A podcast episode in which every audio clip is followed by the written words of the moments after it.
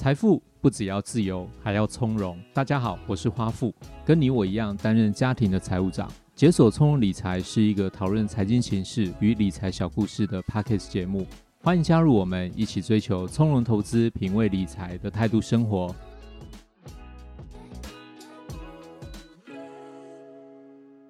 大家好，我是花富，欢迎收听解锁从容理财。今年的时间呢，过得相当的快。跟去年呢完全不一样，不知道大家是不是跟我有一样的感觉？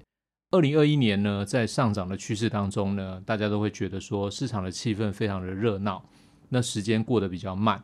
但今年呢，处于一个下跌的格局当中，瞬间就已经过完了四分之三了，转眼间又即将进入跨年的倒数，二零二二年呢就要正式画下一个句点。那我最近呢也在跟一些同学啊、朋友啊，开始一些恢复实体的聚会。那多半呢，也是大家都会讨论到今年到目前为止的主动投资的绩效如何如何之类的。但是凭良心说呢，其实今年大家的成绩多半都不太好。所以呢，各位投资朋友，如果绩效不是很好的话，也不要太过于气馁。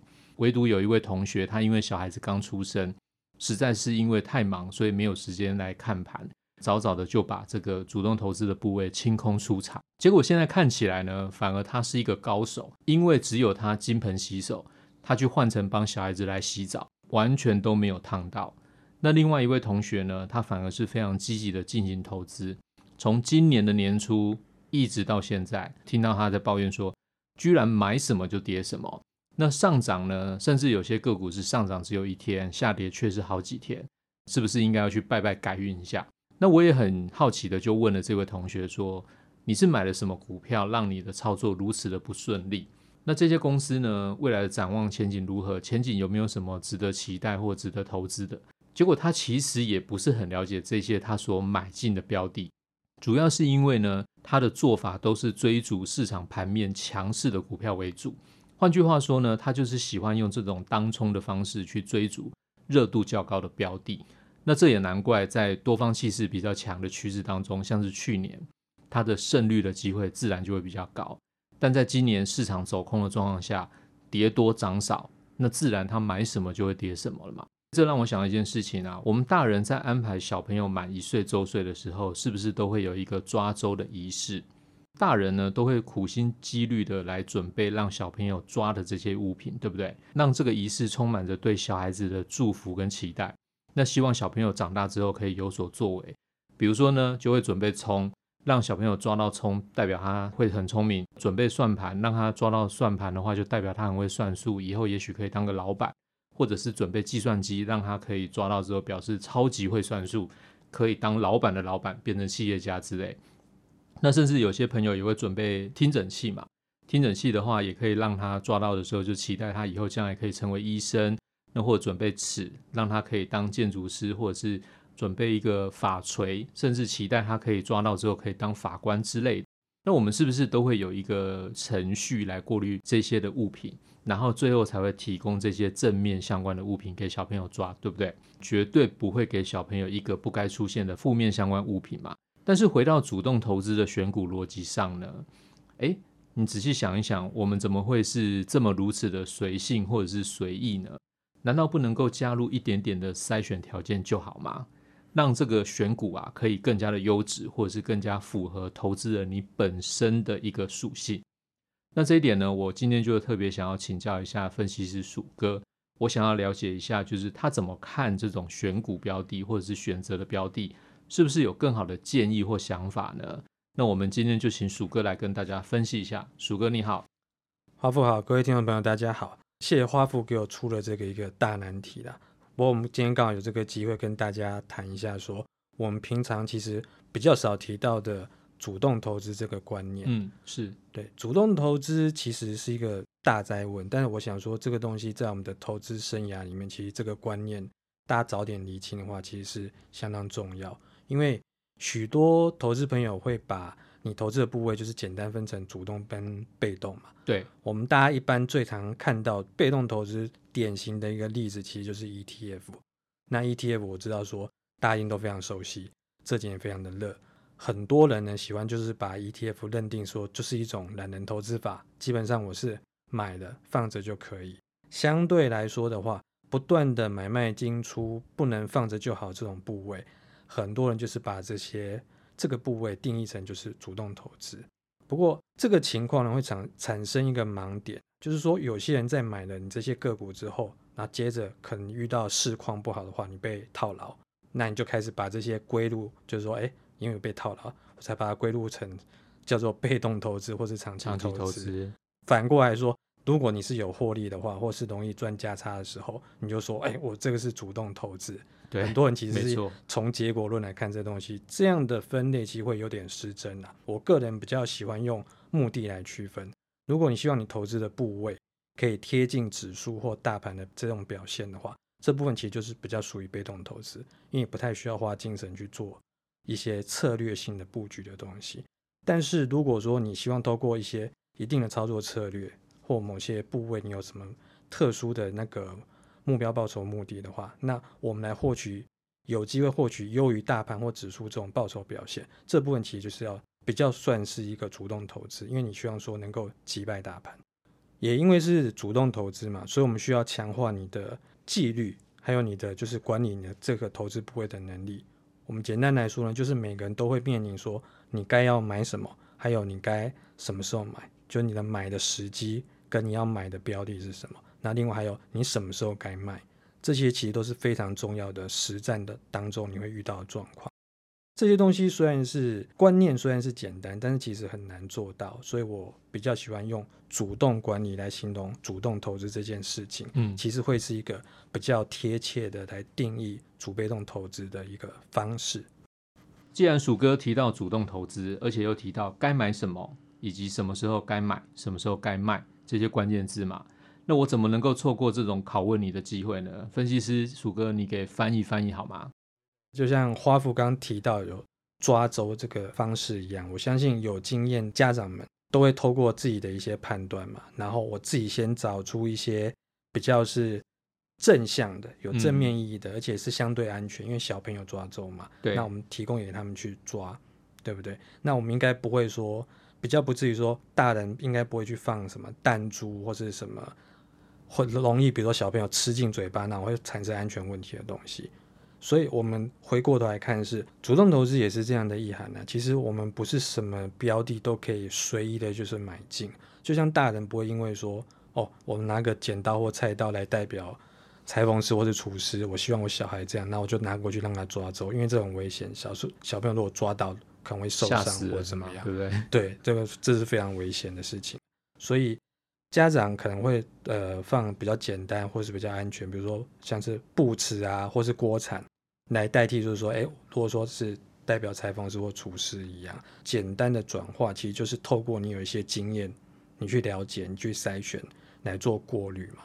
嗯、这等于说这是一个你经过一个智慧跟时间所累积下来的这种思维。我们比较不会去放一些比较代表负面意涵的一些物品，大家都是希望说。每个小孩都能够安全，然后健康成长茁壮，然后去达到他们自己以后想要的一种专业或者一种工作。那这个东西回过头来看，就是我觉得主动挑选股票啊，这件事情没有什么不好。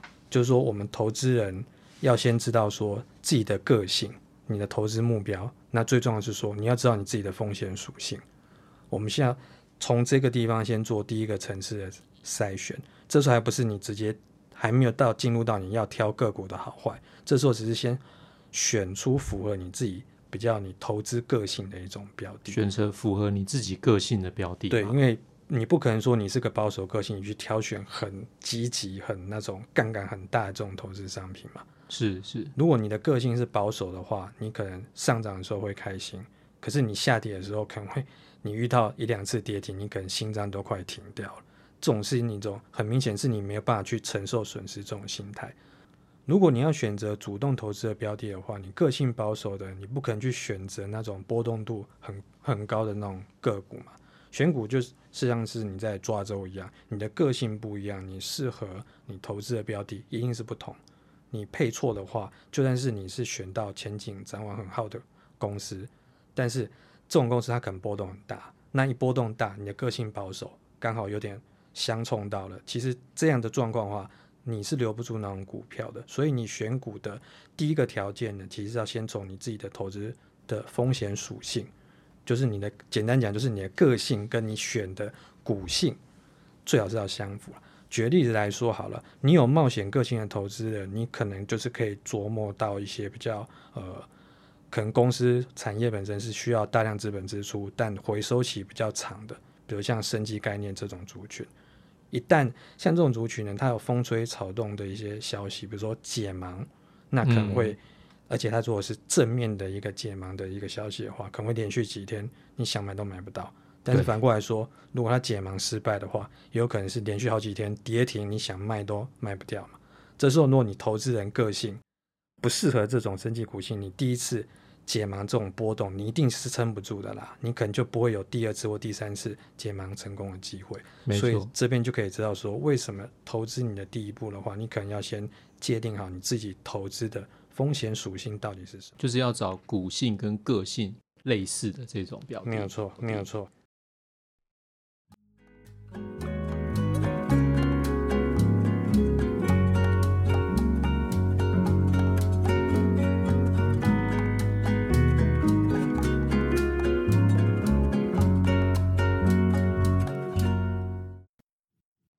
好，那如果就选股的角度来讲，你有没有什么观念或者是经验，然后可以跟投资朋友来做一下分享跟参考的？市场上基本上，它解释选股的概念其实非常的多，投资人应该也都看过很多。我们光是从公司营业表现的这种基本面，然后甚至是股价走势产生的各种技术面的意涵，然后包括还有。你本身交易当中，跟你肯发行面可能会出现一些筹码面的一些状况。其实从这几个方向，我们都可以拼凑出很多主动投资你的选股策略。甚至我知道说市面上很多书籍有直接帮大家整理出，比如说哦，股神巴菲特的选股策略啊，或是彼得林区他们的选股策略，就是一些著名知名的投资人他们的投资方式这类。大师的选股策其实都很多，包括有很多网站有提供整个的一个套件，就是你可能套进去就可以知道说，哦，巴菲特选股逻辑，它有等等等等几个条件，你现在的市况依照它的条条件，可能就会浮出现出来说，我可以选出个诶一二十档相关的一些标的。那这些种种，我个人认为啊，投资人应该是说把握出。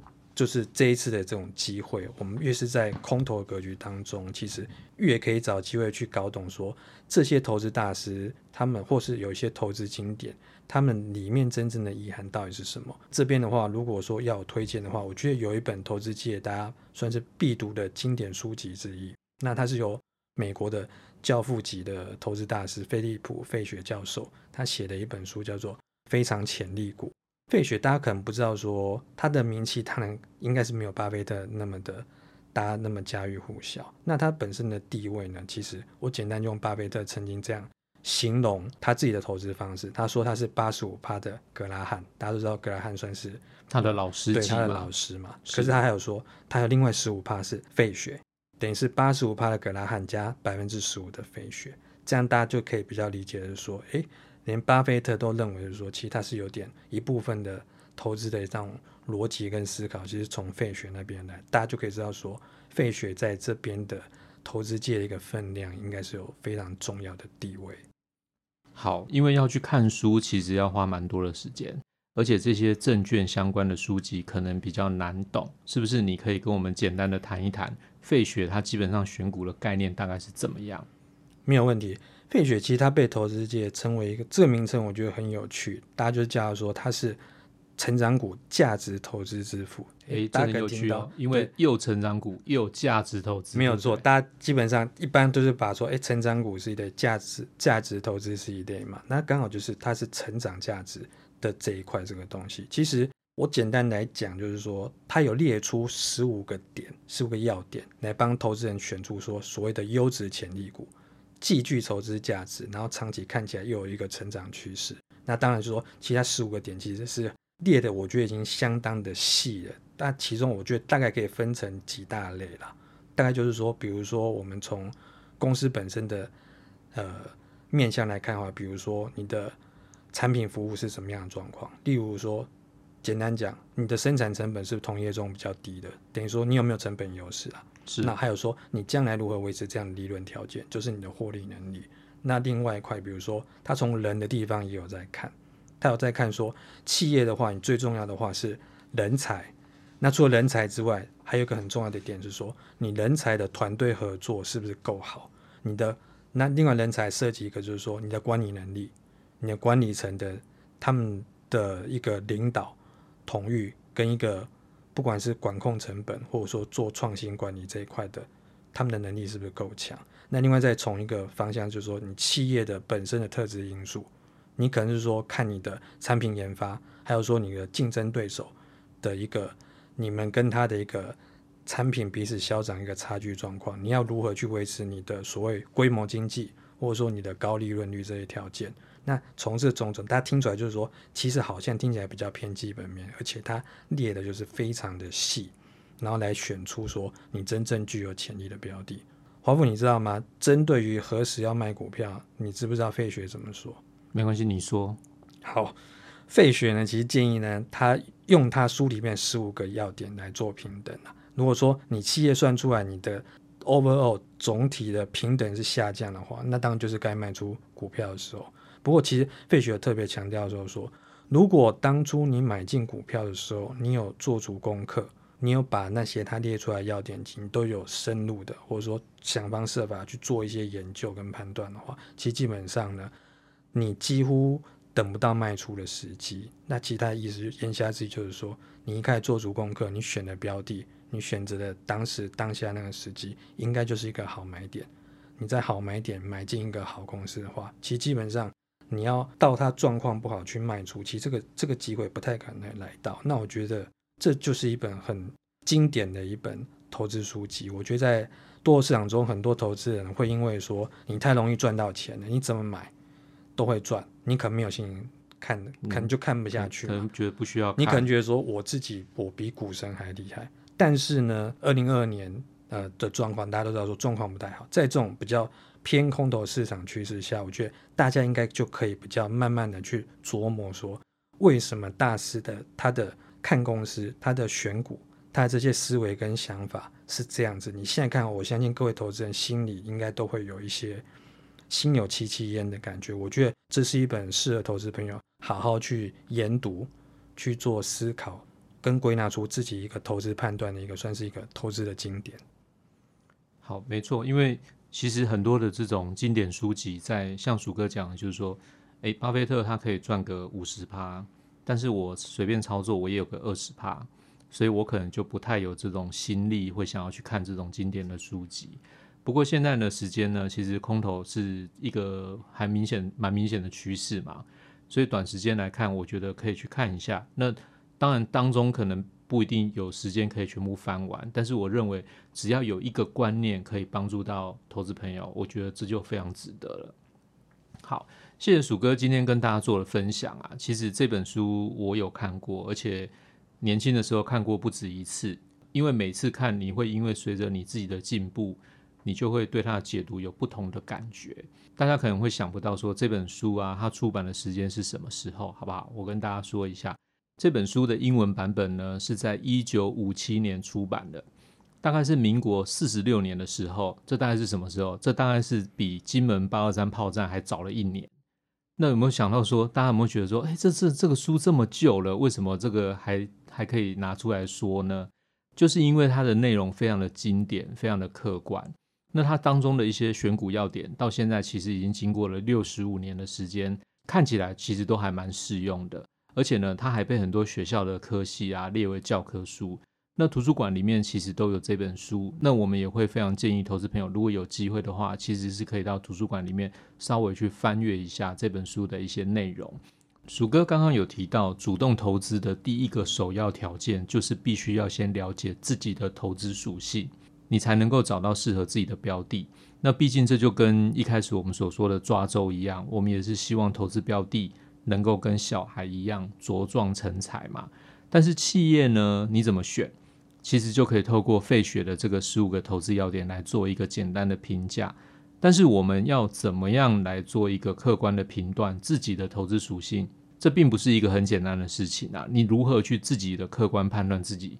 但是如果投资朋友愿意参与智能投资的话，其实智能投资当中呢，就有一个是属于投资风险属性的分析问卷。那经过这个问卷呢，它就可以让投资者你了解你本身所能够承受的风险程度到哪里，然后再来选择适合你的投资策略。后续你还可以利用这个智能投资的专家来帮你做主动管理投资之外呢，最大的好处是从分析当中可以让自己对风险属性有更加的了解，我觉得相当有助于投资朋友主动挑选股票时候的信心跟底气。那我觉得这也是一个蛮好的事情。